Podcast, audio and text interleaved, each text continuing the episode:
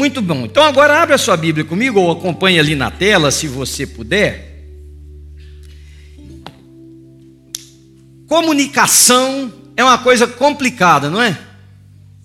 Quem tem problema de comunicação assim, não dá o sinal com a mão, não, só eu que estou dando aqui, porque eu tenho. Aí eu e você só, né? Não era para você levantar a mão, mas já que você levantou, só nós dois. Comunicar é uma coisa complicada. Porque comunicar envolve falar, mas envolve ouvir. Então, comunicar, muitas vezes você fala, mas o outro não ouve. E muitas vezes o que ouve não escuta. Então, comunicação é complexa. Eu dou aviso aqui na frente, o pessoal fala assim, pastor, você acha que as pessoas entenderam? Eu falo, eu acho que sim, pode ter certeza que não. Eles ligam no outro dia perguntando como se nada tivesse sido falado. Então eu queria que você fizesse uma pergunta para você, como parte aqui da minha introdução da mensagem. Qual é? Como é que você se comunica? Qual que você é um bom, uma pessoa que numa relação de comunicação é boa? E olha o tanto que está complexo. Eu participei de um treinamento agora no Brasil, duas semanas atrás, com um cara muito especialista na área de comunicação, e ele disse para gente que se eu não segurar a sua atenção em oito segundos, você já foi. What the heck? Oito segundos? Eu tenho oito segundos para fazer você decidir se você vai me ouvir ou se você vai ficar aí só olhando, mas sua cabeça já foi embora. Então, cada vez mais isso se torna não só complexo, mas isso se torna difícil, porque a nossa atenção está diminuindo.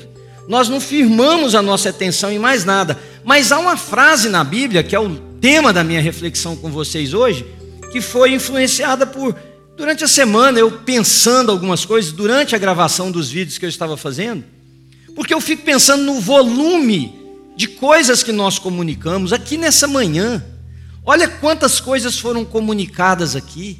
Aqui hoje nós já adoramos a Deus através das canções. Pessoas comunicaram mensagens inteiras para nós através de cânticos. Nós oramos, a Bíblia está sendo colocada aqui, mas a minha pergunta é: essa comunicação, ela alcançou alguém? Nós temos um volume de comunicação hoje. Vocês sabiam tudo que foi produzido em termos de comunicação do dia 1 do mundo até o ano de 2020, nós agora produzimos o mesmo volume em dois dias? A cada dois dias, nós produzimos mais informação do que toda a história da humanidade, do dia 1 até o ano de 2020. Então, a minha pergunta hoje é o seguinte: você sabe ouvir? Quando eu digo você tem problemas para ouvir, eu não estou perguntando se você tem problemas auditivos, não é isso. E desculpa se tem alguém aqui entre nós com, com algum Não é essa a minha intenção de perguntar se você é, tem algum problema de surdez. Não. É de ouvir o que está sendo falado. Porque, veja, tem gente que fala e o outro diz assim: Eu não escutei. Não tem isso na sua casa? Na sua comunicação? Ou você fala uma coisa e a pessoa entende outra. Ou você fala e tem alguém que faz completamente diferente do que você falou e você fica pensando: será que foi eu que não falei direito?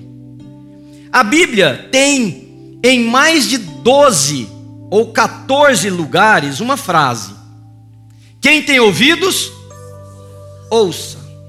Quem tem. Não, essa parte é a segunda, eu vou falar ela. Porque aqui tem acompanhamento na minha mensagem para os novos. É, você perdeu o seu lugar, né? Quem tem ouvidos, ouça.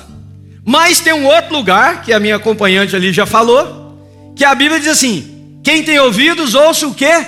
O Espírito, diz a igreja. Eu estou usando um texto que está em Marcos, no capítulo de número 4, quando o Senhor Jesus está contando parábolas, e na divisão de uma parábola para outra, ele diz assim: quem tem ouvidos, ouça. É uma advertência, é um chamado de atenção, é uma orientação para que a gente possa estar se voltando para aquilo que está sendo falado.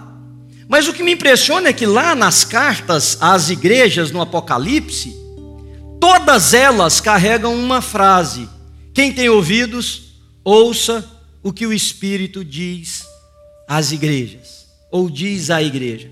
Então hoje eu queria bater simplesmente nessa frase. Ouça o que o Espírito tem falado para você, o que o Espírito tem falado para você através de uma atitude, o que o Espírito tem falado para você através de uma palavra, o que o Espírito tem falado para você através de uma ação. Deixa eu compartilhar algo com vocês, assim, muito, muito, muito pessoal. Não pedi autorização à pessoa, mas também, já que eu vou me expor, eu exponho ele também, está tudo em casa. Eu cheguei bem cedo aqui na igreja hoje. Fiquei lá no escritório, refletindo, pensando, lendo um pouquinho. E hoje meu coração estava muito pesado. Sabe aquele dia que você não sabe por quê? Você só acorda, parece que tem um negócio ruim no peito, assim? Acontece isso com você? Não. É. Então hoje eu estava assim. Estou lá no escritório, entrou um irmão, conversou comigo sobre algumas coisas do culto, perguntou se estava tudo bem, me ajudou com o meu microfone. Ah, foi embora. Daqui a pouco voltou esse irmão, que é o Elinho, meu amigo do coração. Aí perguntou uma outra coisa, eu perguntei pela esposa dele, enfim, e ele saiu. O Elinho saiu, deu uns cinco passos e voltou. Falou assim: Eu não sei se é coisa minha ou se é de Deus, mas seja de um ou do outro eu vou fazer. Deu a volta na minha mesa, falou: Fica onde o senhor está. Deu a volta na minha mesa, botou a mão nos meus ombros e falou assim: Vou orar pelo Senhor. E que oração, meus irmãos. Que bálsamo, que bênção de Deus na minha vida. Sem eu falar nada, eu não estava com cara ruim, eu não estava com cara triste, eu tentei sorrir o máximo para ele, não tinha como ele ver o meu coração, mas tem um Deus que vê e fala, então escuta o que Deus está falando com você. A canção que foi cantada aqui, claro, foi escolhida por alguém, mas Deus sabia que você estaria sentado nesse lugar, nessa manhã, e hoje muitos de vocês nunca pisaram nessa igreja. Isso você tem que ter mais fé do que eu para achar que isso é uma obra do acaso. Para mim, é a voz de Deus ecoando para que você tenha possibilidade de ouvir. Então, diga para você mesmo, escuta o que Deus tem falado para você. Porque ouvir a gente ouve, mas nós teimamos em fazer da maneira que nós fazemos, da maneira que nós achamos que é certo, da maneira que nós interpretamos como correto, como se nós não fôssemos ter nenhuma consequência das nossas ações. Ouvir a gente até ouve, mas nós escolhemos fazer exatamente como nós queremos. Então hoje eu queria te pedir, ouça o que Deus está falando para você. E Deus fala, segundo o livro de Jó, de muitas maneiras. Nós é que não prestamos atenção. Tem esse versículo no livro de Jó. Deus fala de muitas maneiras. Nós é que não lhe damos ouvido numa outra versão. Deus fala com a música, Deus fala com o que foi falado aqui pelo Tiago sobre essa the box. É. Deus fala através da Karine, que contou para a gente o que aconteceu com as crianças. Deus fala. O problema não é essa nem a pergunta, o problema é se você ouve. E se você ouve a voz de Deus, se você tem ouvido a voz de Deus, o que você tem feito com a voz de Deus que você tem ouvido através do tempo? E por que que Deus então nos pede, como o texto de Marcos e o texto de Apocalipse que foi escrito para as igrejas? Notem, sexta-feira eu saio com um grupo para a Turquia, nós vamos visitar estas igrejas. E o interessante é que cada cidade daquela tinha uma comunidade cristã. E essas comunidades cristãs se estabeleceram através das viagens missionárias de Paulo. Paulo fez três viagens missionárias e das três, grande parte do que ele fez, eu diria 95% do que ele fez foi onde nós estamos indo, que hoje é a Turquia, não foi lá em Israel. E essas comunidades se estabeleciam e eles começavam a viver da maneira que achavam que era correto. Paulo então escrevia cartas doutrinando, ensinando, mas lá na revelação do Apocalipse há uma coisa muito interessante. João, que também está na Grécia, porque ele está na ilha de Patmos, a ilha de Patmos é uma ilha no mar Egeu, mas fica no litoral da Turquia, então está no território da Turquia. João, que está na ilha de Patmos, tem uma visão do dono da igreja, do senhor da igreja, dizendo agora qual era a análise do senhor da igreja daquelas igrejas. E a cada uma delas ele fala algumas coisas, dá advertências, e ele diz assim no final da frase: Quem tem ouvidos, ouça o que o Espírito diz à igreja. Para quê que nós precisamos ouvir? Em primeiro lugar, para a gente poder discernir o que é a palavra de Deus daquilo que não é a palavra de Deus. No Evangelho de João, no capítulo 10, no versículo 27, ainda falando de ouvir, diz assim: As minhas ovelhas ouvem a minha voz, eu as conheço e elas me seguem. O mesmo texto diz que elas não seguem a voz do bandido, do ladrão, do salteador, porque não reconhecem a sua voz. Irmãos, nós precisamos aprender a ouvir para discernir o que é de Deus e o que não é de Deus. E eu não estou falando de Deus e do capeta, eu estou falando daquilo que parece ser de Deus e daquilo que é de Deus. Daquilo que é a mensagem bíblica, daquilo que é a mensagem da cruz, daquilo que é a mensagem do Evangelho, ou daquilo que é apenas para te fazer sentir bem daquilo que te faz apenas sair de um lugar achando que você é o máximo. E a voz de Deus não foi ouvida para que eu e você temêssemos ao Senhor, glorificássemos o nome dEle e vivêssemos segundo a Sua vontade. Veja, você pode escolher viver da maneira que você quiser, assim como posso eu. Você pode escolher os caminhos que você quiser e você pode escolher tomar as decisões que te parecerem mais cabíveis. Mas saiba de uma coisa: ouve a palavra de Deus. De todas estas coisas, eu e você daremos conta ao Senhor. Você pode ouvir e escolher fazer o que você quiser fazer. Por isso que a minha oração é para que você ouça a palavra e saiba, isso aqui é a palavra de Deus, ela não é negociável.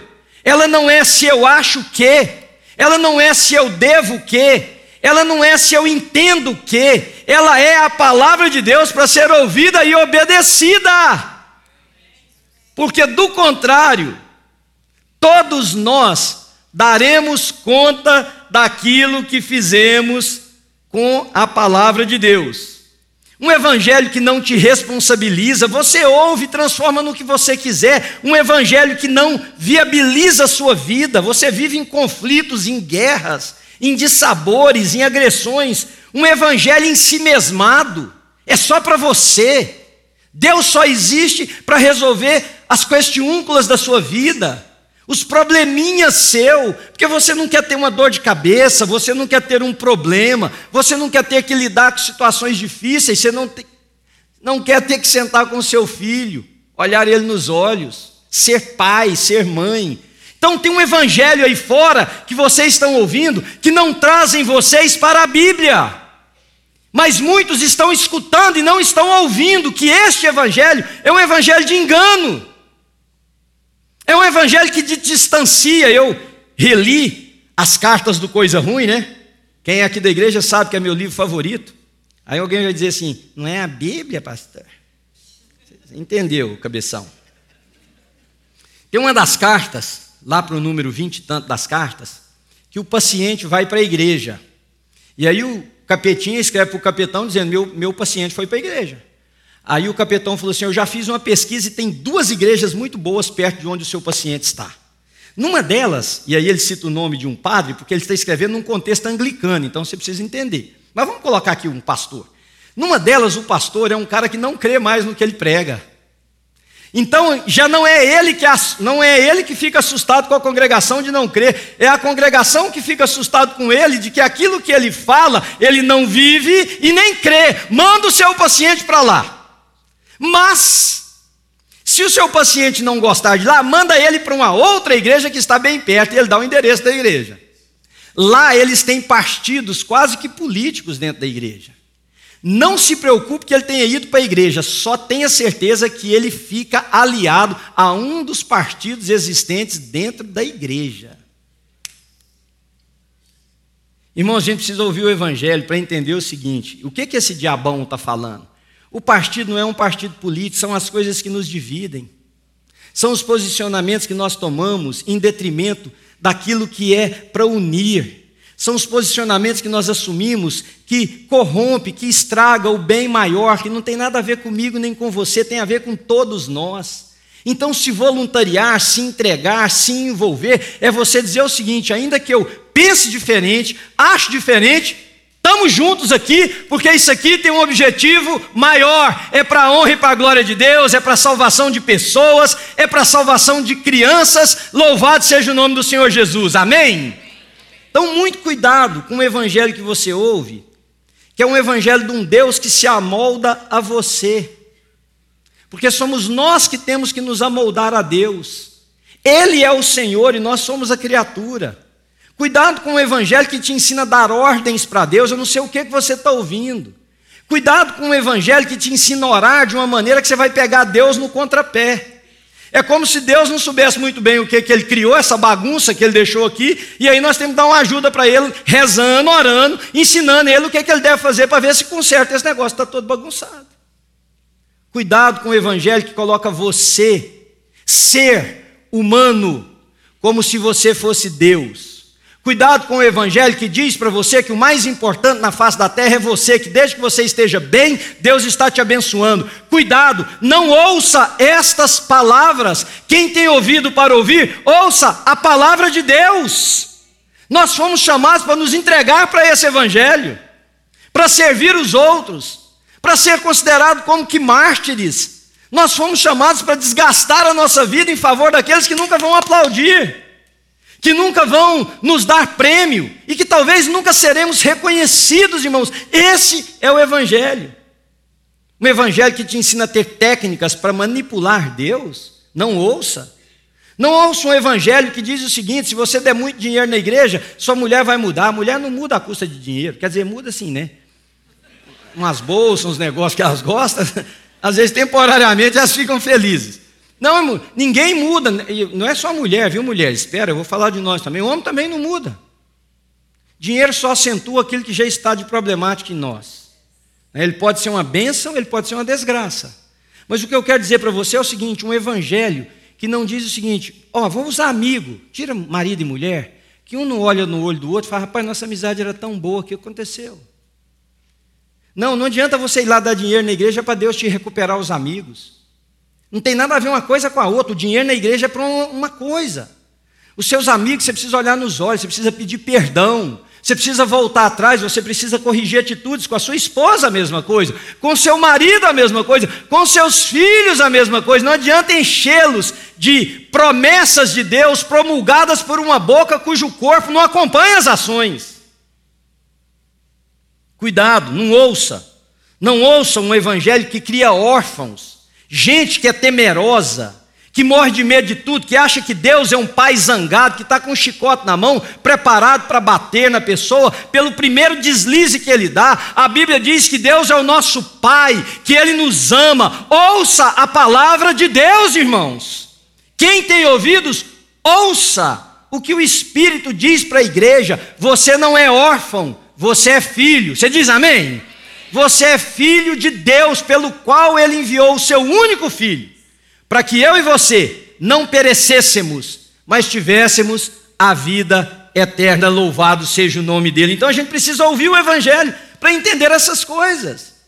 Não é que quando as coisas deram errado na sua vida, Deus está te castigando, Deus está te punindo, Deus abriu as portas do inferno para que o diabo com seus assistentes dessem contra você. Não é porque nessa vida nós, inclusive, aprendemos através das situações difíceis. É que nessa vida nós nos tornamos homens e mulheres mais de Deus, quando nós precisamos repensar no meio da dificuldade. Mas Deus te ama, e no meio da dificuldade, Deus está próximo a você e no meio da maior dor, Deus está do seu lado. Eu posso escutar um amém aqui, queridos? Ouça a palavra de Deus, mas não só escute aqui. Ouça. Quem tem ouvidos, ouça o que o Espírito diz às igrejas. Mas tem uma segunda razão. Porque os textos dizem isso? Lá no livro do Apocalipse, principalmente, todas as advertências do Apocalipse quem tem ouvidos, ouça o que o Espírito diz às igrejas, é porque havia uma consequência, caso essa voz não fosse atendida. Então nós precisamos ouvir a voz de Deus, para que nós não soframos as consequências de viver dessa maneira, da maneira que eu e você escolhemos, para não sofrer essas consequências. Lá, para as igrejas, foi dito o seguinte: vocês perderam o primeiro amor. Então lembra de onde vocês caíram, volta à prática das primeiras obras, para que eu não venha e remova o candeeiro, que era o, o símbolo da igreja, do meio de vocês, para que isso não deixe de existir. Há uma advertência dizendo: vocês estão guardando pecado no meio de vocês, uma doutrina lá dos nicolaítas, por exemplo. Tira isso. Então hoje você precisa ouvir a voz de Deus, porque ela é a única, ele é o único antídoto para que eu e você não soframos as consequências de uma vida dissoluta. A maioria de nós, irmãos, eu sou pastor, meu objeto de estudo e de trabalho por décadas é a Bíblia. Mas eu posso dizer para vocês, sabendo que aqui tem sociólogos, tem filósofos, tem psicólogos, tem gente da área de saúde, tem gente da área de economia. A Bíblia é um manual de vida. A, a, Bíblia não é apenas uma carta de um pai amoroso que deu a vida do seu filho para que eu e você tivéssemos vida. Pela Bíblia, a gente aprende a ser um homem, homem e uma mulher na sociedade mais dignos, mais corretos. A Bíblia diz que a nossa fala deve ser sim, sim, não, não. A Bíblia nos ensina a tirar esse jeitinho, essa carta nas mangas, essa mentira que se estabelece no coração de tanta gente, principalmente dos cristãos. A Bíblia nos ensina a ser da luz, e ser da luz significa que até quando você erra, você fala: Foi eu, errei, foi eu, está aqui, preciso mudar, preciso corrigir. A Bíblia nos ensina a pedir perdão uns aos outros. Olha que eu não estou falando de nada da relação com Deus, eu estou falando de uma vida em sociedade. A Bíblia te ensina a economizar, no meu curso de finanças é baseado na Bíblia. A Bíblia te ensina a investir, a Bíblia te ensina a poupar. A Bíblia te ensina o valor do dinheiro. Então, por que é que a maioria dos cristãos vivem em tantos problemas? Porque vocês escutam, mas não ouvem. Em todas as áreas. A maioria de vocês tem um filtro. Vocês vêm à igreja e pensam assim: o que, é que eu preciso escutar para me livrar do inferno? Deve ser. Livrei do inferno, o resto tudo passa batido. Não é assim, queridos. A vida fora da orientação da palavra de Deus tem consequências. E a única maneira de nós nos livrarmos dessa consequência não é fazendo penitência, não é sacrificando o seu corpo, não é trazendo mais dinheiro, não é vindo em culto sem parar sete dias de semana se tivéssemos aqui. Não! A única forma de nos livrar das consequências é uma vida pautada, espelhada, orientada, dirigida, guiada pela palavra de Deus. Para isso nós precisamos ouvir a palavra. Porque como que as pessoas crerão se não há quem pregue? Se elas não ouvirem. Então hoje, põe a mão no seu ouvido e diz: Pai, me dá ouvidos para ouvir, porque eu preciso ouvir a palavra de Deus. Você precisa ouvir que você tem que amadurecer. Você tem que parar com essas meninices, sejam elas quais forem, essas reclamaçõezinhas, esses esses mimimis, como é a palavra da moda, né? A gente tem que amadurecer, não é envelhecer, amadurecer. A gente tem que aprender a tratar a vida de forma mais lúcida, de forma mais coerente. Eu digo para marido e mulher, tem gente aqui que eu aconselho, desde que casou, as brigas são as mesmas. Eu digo, gente, dá um upgrade nas brigas. Briga por outra coisa, pelo amor de Deus, é a mesma coisa lá de trás. De quando vocês. Lembra, quando nós sentamos, eu falo para as pessoas: vocês estão brigando a mesma coisa, amadurece, a briga tem que ter mais. Até as brigas tem que ter mais consistência, não tem não? A gente hoje briga por uma coisa mais séria, é necessário chamar mais intervenções, porque o negócio pegou. Está brigando mais por um negocinho. Então você precisa ouvir o Evangelho para você amadurecer. Você precisa ouvir o Evangelho para não tratar a igreja da maneira que você trata, que é um clube que você frequenta, que é um lugar que você acha que está legal, que você vai quando quer, que você não se responsabiliza. Irmãos, isso aqui, presta atenção no que eu estou te dizendo.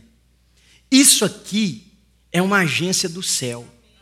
É uma instituição e, como tal, tem erros em todos nós, em mim e em vocês. Às vezes a gente erra pelo próprio pecado nosso, às vezes nós erramos tentando fazer o certo, mas a visão é míope. Às vezes nós erramos porque imaginávamos que ia dar certo de uma maneira e dá errado. Mas presta atenção, aqui hoje, olha, entre vocês e quem está online, alguém pode levantar a mão e lá no seu coração dizer: Jesus, entra na minha vida, muda a minha vida.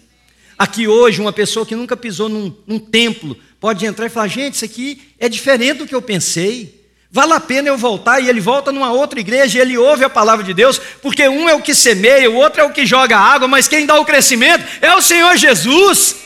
A igreja é poderosíssima. A igreja é uma arma nas mãos de Deus. A igreja foi colocada na terra como sinal da presença de Deus na terra. E igreja não é prédio. Igreja sou eu e você. Quando saímos daqui hoje, depois do almoço, quando formos trabalhar amanhã, quando formos ter as nossas diversões, igreja somos nós.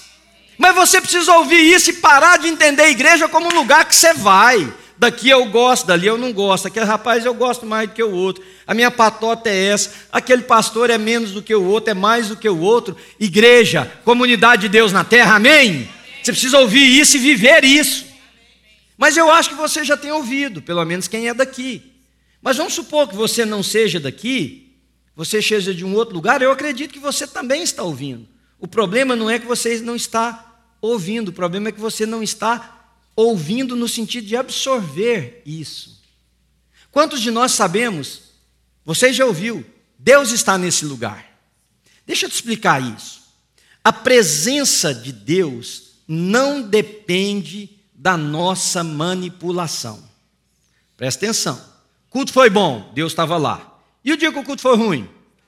Deus não estava lá, não? Onde é que Deus estava? Então, quer dizer, esse Deus é um Deus caprichoso. Eu nem sei se você deveria querer ele. Presta atenção. Então, um dia que o pessoal cantou direitinho, Deus veio. Deus falou: Nossa, hoje deu tudo certo. Vou lá. Vou para o culto. Todo mundo falou direito, ninguém fez besteira, vou lá.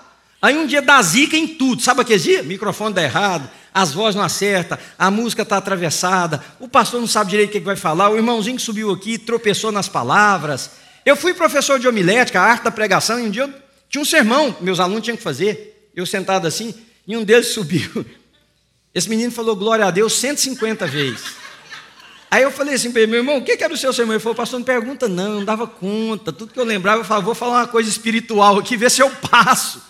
Irmão, deu tudo errado, onde é que Deus está? No mesmo lugar, deixa de besteira. Porque se esse Deus seu é um Deus que só vem para o culto o dia que as coisas forem boas, você está lascado. Porque tem dia que dá tudo aqui. Eu não estava com o coração hoje para isso.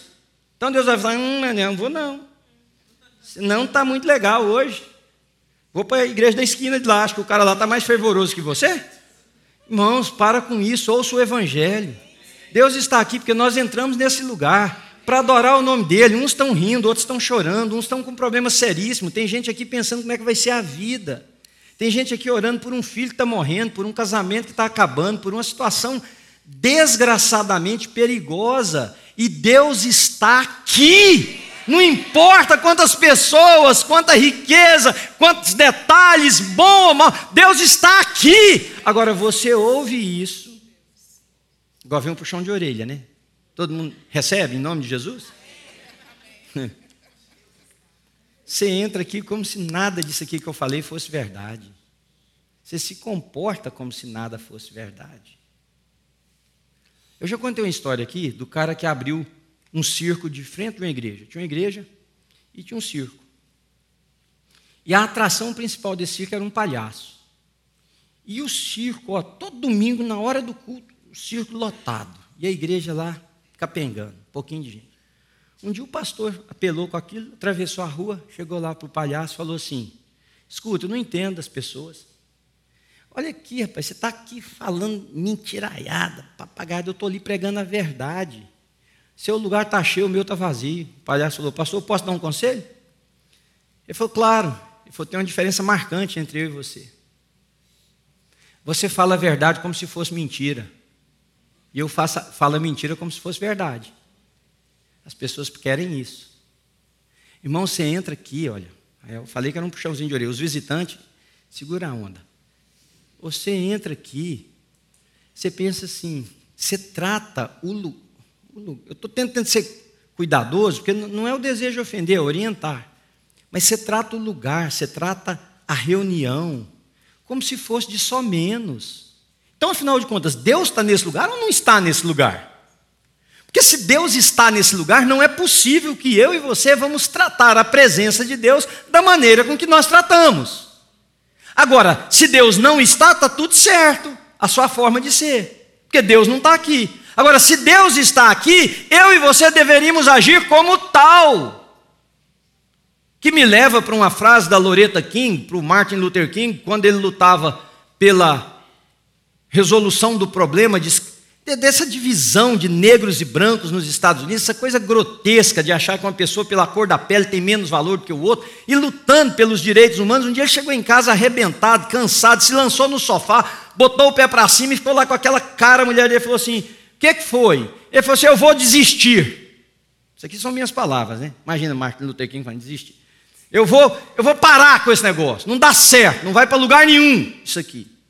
Ela caladinha, foi lá, saiu, deixou ele lá no sofá. Veio ela toda vestida de preto, com um véu preto assim no rosto, sentou perto dele. Porque antes ele tinha dito assim: parece que Deus morreu, Deus não está preocupado com isso. Aí ela veio toda de preto. Aí ele sentou perto dela, ela sentou perto dele. Ele olhou para aquela coisa esquisita, né? Falou assim: O que, que, é isso, mulher? Ela falou assim: Eu estou de luto. Por que você está de luto? Você não disse que Deus morreu? Estou de luto. Aí ele virou para ela, sentou no sofá, virou para ela e falou assim: Você está doida? Deus está vivo. Aí ela apontou o dedo no nariz dele e falou assim: Então age como tal. Deus está nesse lugar, querido. Age como tal. Só isso. Da sua maneira, do seu jeito. Não tem uma ordem, não tem um preset, você tem que fazer assim, mas tem uma coisa que todos nós temos que fazer. Se Deus está nesse lugar, a Ele todo louvor, toda honra, toda glória, toda reverência, toda dedicação, toda atenção, porque o Senhor é o Senhor Criador dos céus e da terra, e Ele está nesse lugar, amém? Então, por último, só para a gente terminar, nós precisamos ouvir a voz de Deus para que a gente aprenda a cumprir o papel para o qual Deus nos criou. Eu seria um homem rico se durante esses anos de ministério eu tivesse ganhado, vai, um dólar por cada vez que eu respondia uma pergunta com as suas similaridades. Pastor, eu queria tanto saber qual é o propósito de Deus para a minha vida. Eu não sei qual é o plano de Deus para a minha vida. Eu não sei qual é o propósito de Deus para a minha vida. Essas variações da pergunta aí. Ó. Sabe quem não sabe qual é o plano de Deus para a vida dele? é quem nunca ouviu a palavra de Deus. Ou quem está em uma igreja, mas o ouvido está cheio de cera, porque quer ouvir aquilo que lhe faz sentir bem. Porque o propósito de Deus para as nossas vidas não é uma charada, meus irmãos. Deus não colocou a gente no, no labirinto da vida com um monstro atrás de nós dizendo, acha logo, porque senão ele vem e te pega.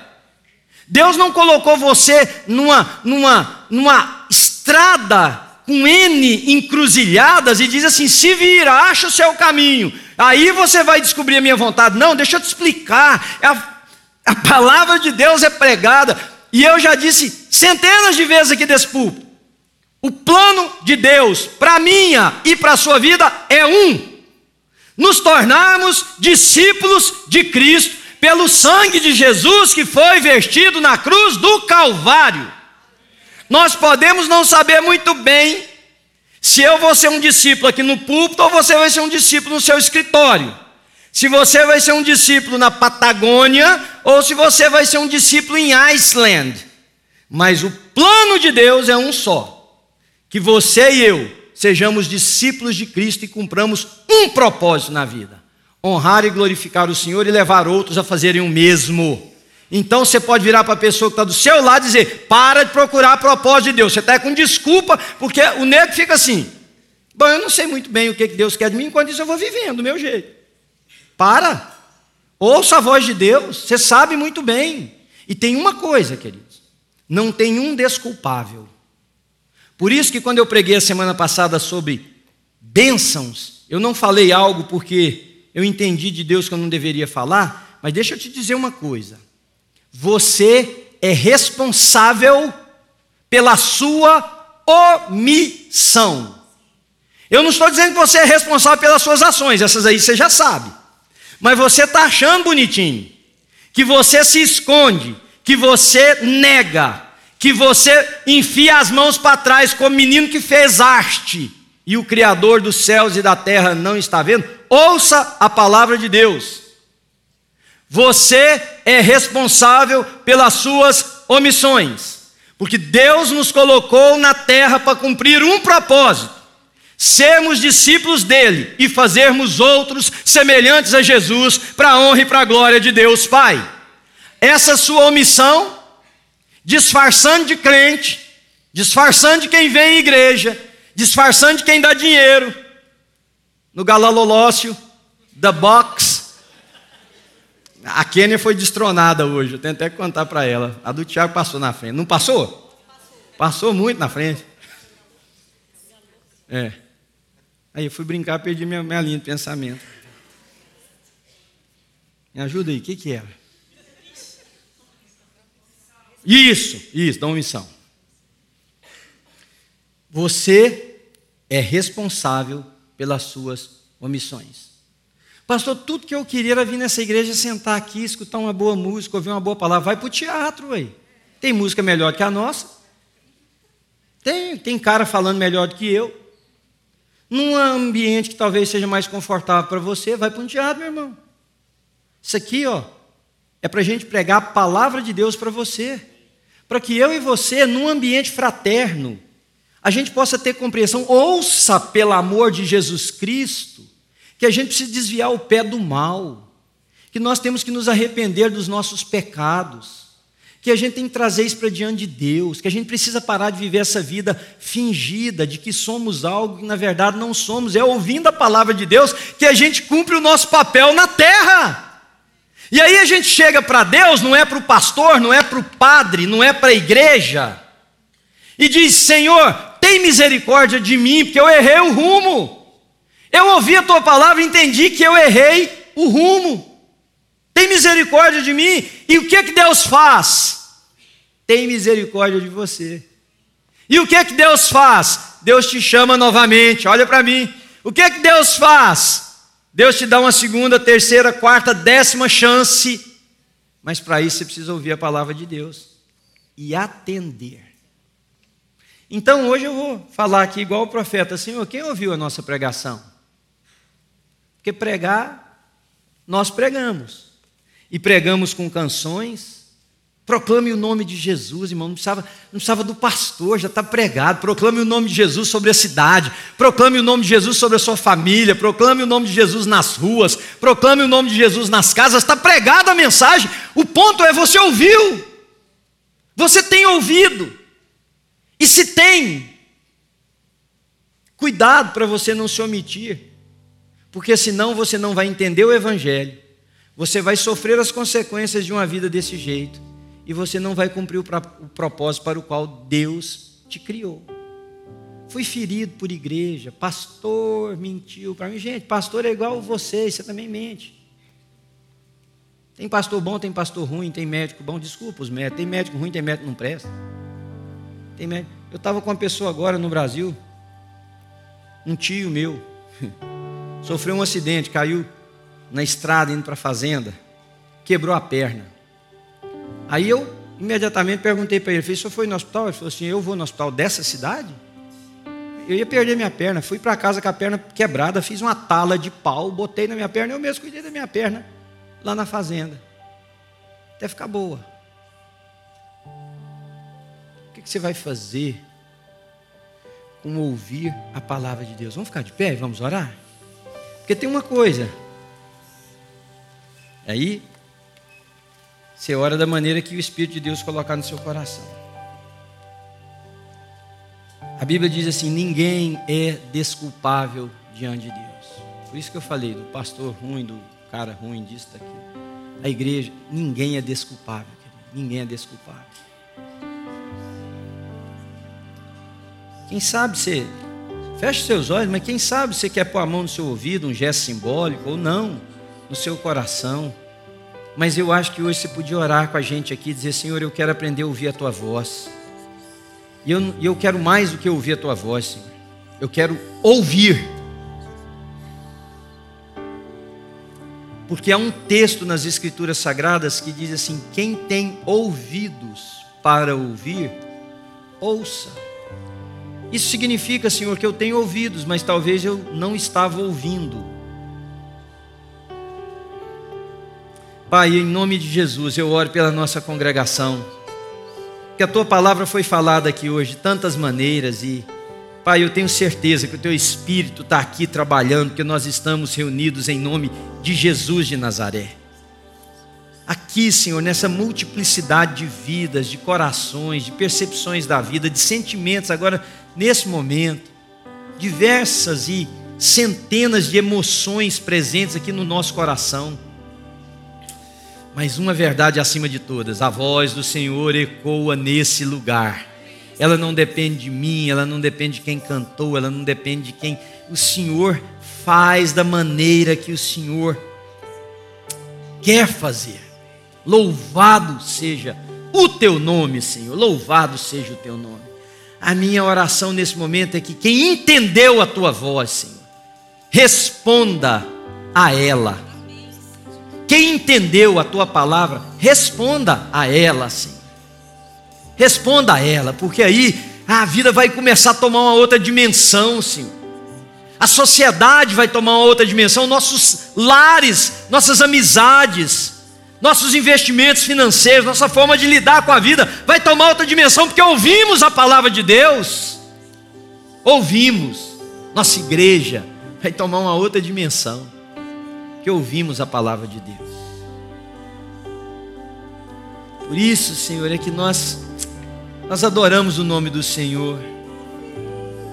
Nós adoramos o nome do Senhor.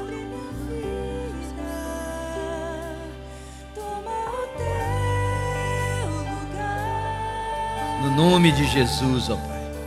Ministra sobre a sua vida um pouquinho, querido. Deus está aqui nesse lugar. Mesmo na sua diferente maneira de adorar, na sua timidez, você pode pôr a mão no seu coração e simplesmente dizer: Senhor, reina sobre a minha vida. Eu ouvi isso, eu entendi isso nessa manhã. Reina sobre a minha vida. E eu queria te incentivar a partir de hoje a falar o nome de Jesus sobre a sua vida, sobre a sua casa, sobre as ruas da cidade. I speak the name of Jesus over my family, over my friends, over the city that we are in. I speak the name of Jesus over you, over our, our church. Speak the name of Jesus. Fala o nome de Jesus sobre a cidade, sobre as pessoas, sobre seus filhos, sobre a sua saúde, sobre as suas finanças, sobre o seu casamento, sobre tudo. Fala o nome de Jesus. Que o Senhor te abençoe e te guarde. Que o Senhor levante o seu rosto sobre nós, tenha misericórdia de nós. Ouça isso. Que o Senhor sobre nós levante a sua face e nos dê a paz. E a paz de Cristo que excede todo entendimento, guarde mentes e corações em Cristo Jesus, até o dia que nós estaremos com Ele na eternidade. Você diz amém, querido?